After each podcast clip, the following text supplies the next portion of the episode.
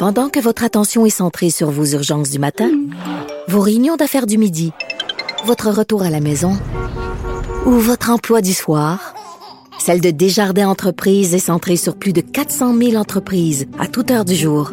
Grâce à notre connaissance des secteurs d'activité et à notre accompagnement spécialisé, nous aidons les entrepreneurs à relever chaque défi pour qu'ils puissent rester centrés sur ce qui compte, le développement de leur entreprise.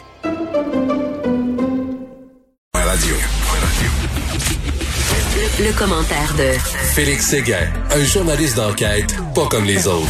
Hey Félix, on a tous été touchés par cet accident-là qui a coûté la vie d'une mère et de ses deux enfants. Puis là, on, on apprend que le bonhomme que le refonce dessus était au volant d'une camionnette et avait des problèmes au cerveau.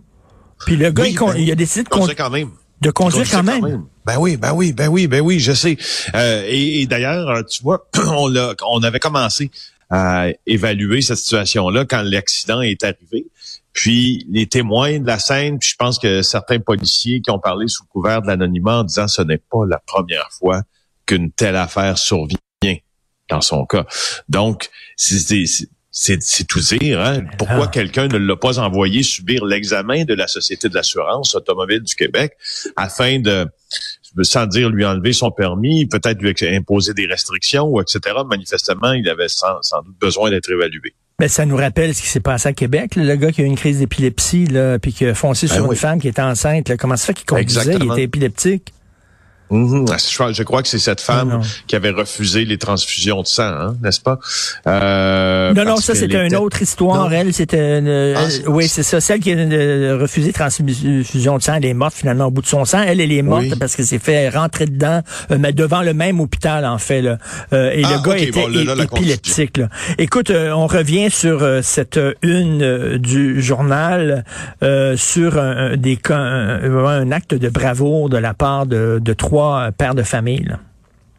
Euh, écoute, moi j'ai lu ce texte-là euh, presque les larmes aux yeux. Ouais. Catherine Lamontagne euh, a bien raconté cette affaire-là. On se rappelle de l'explosion à, à Beauceville euh, où trois pères ont été tués, trois pères de famille. Tu te rappelles, là, ça c'est survenu dans une usine de la Beauce et puis euh, on raconte le récit euh, de tout ça. C'est les actes héroïques qu'ils ont posés.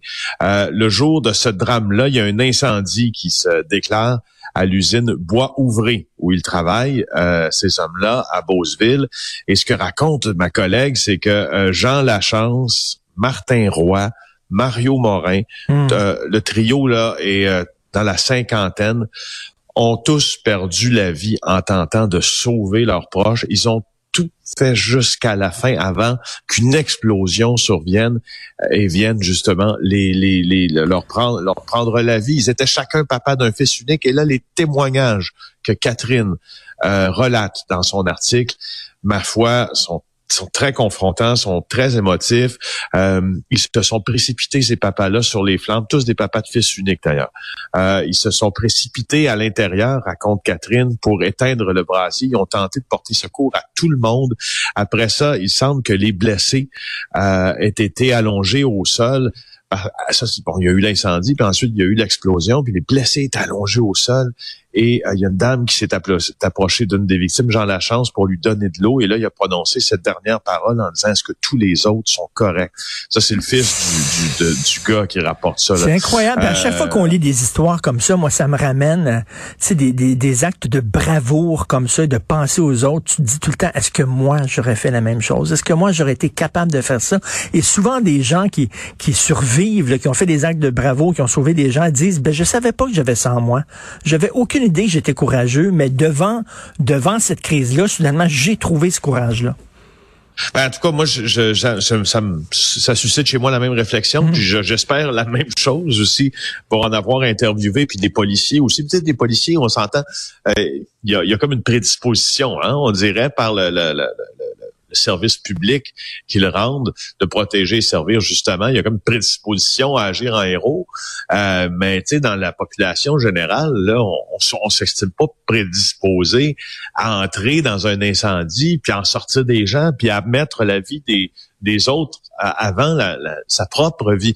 Alors, hmm. euh, félicitations à ces trois hommes-là et puis euh, sympathie à ces faux fils qui restent aussi. Un texte extrêmement émouvant et ça fait du bien de, de lire ça parce que on vit dans une époque où on le voit régulièrement là où les gens ne pensent qu'à eux et pensent pas aux autres. Hein. Tu sais de quoi je parle.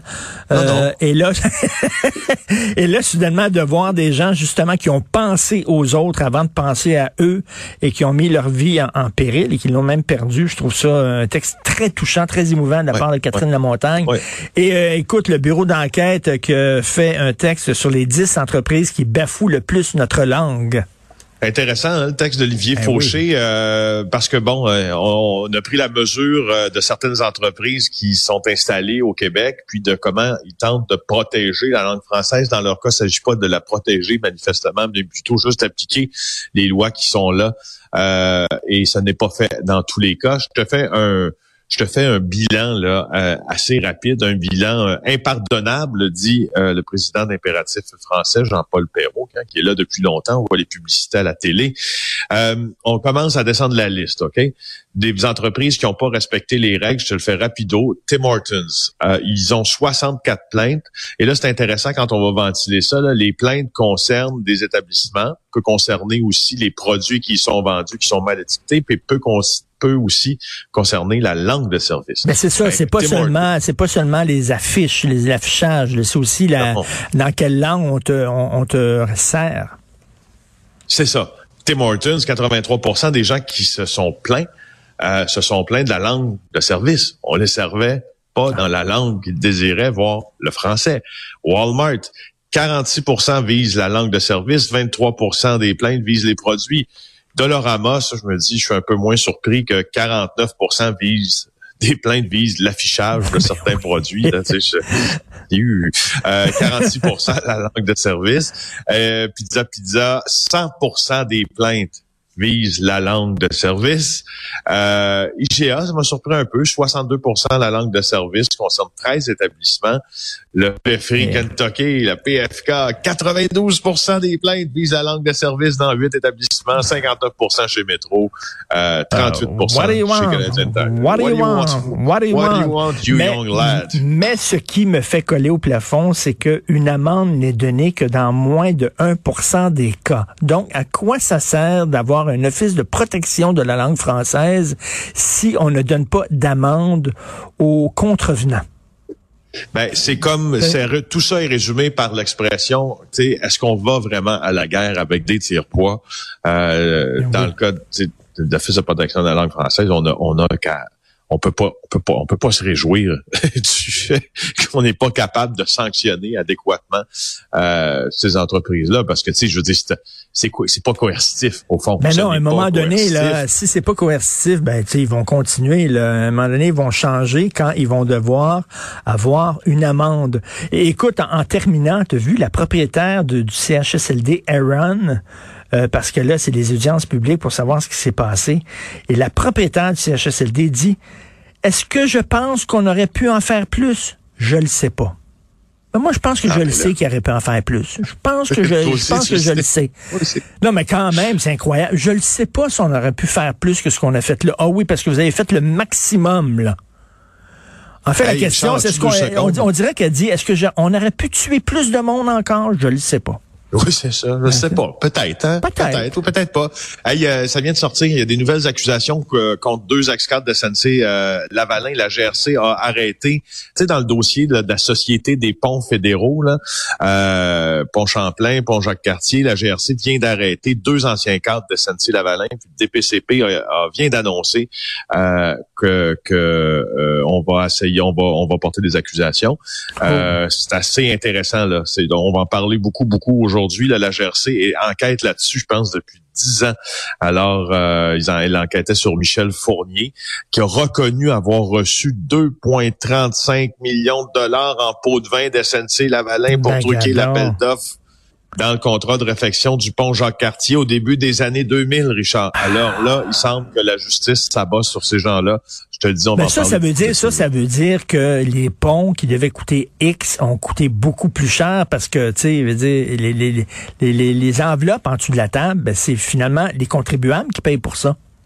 Oui, oui, c'est bien sûr. Ça fait des prix, c'est des prix gonflés. Ça a été Ben exemplifié à de nombreuses reprises à la commission Charbonneau. Le- les lampadaires, les éclairages, l'éclairage de rue, même chose. Les trottoirs, même chose.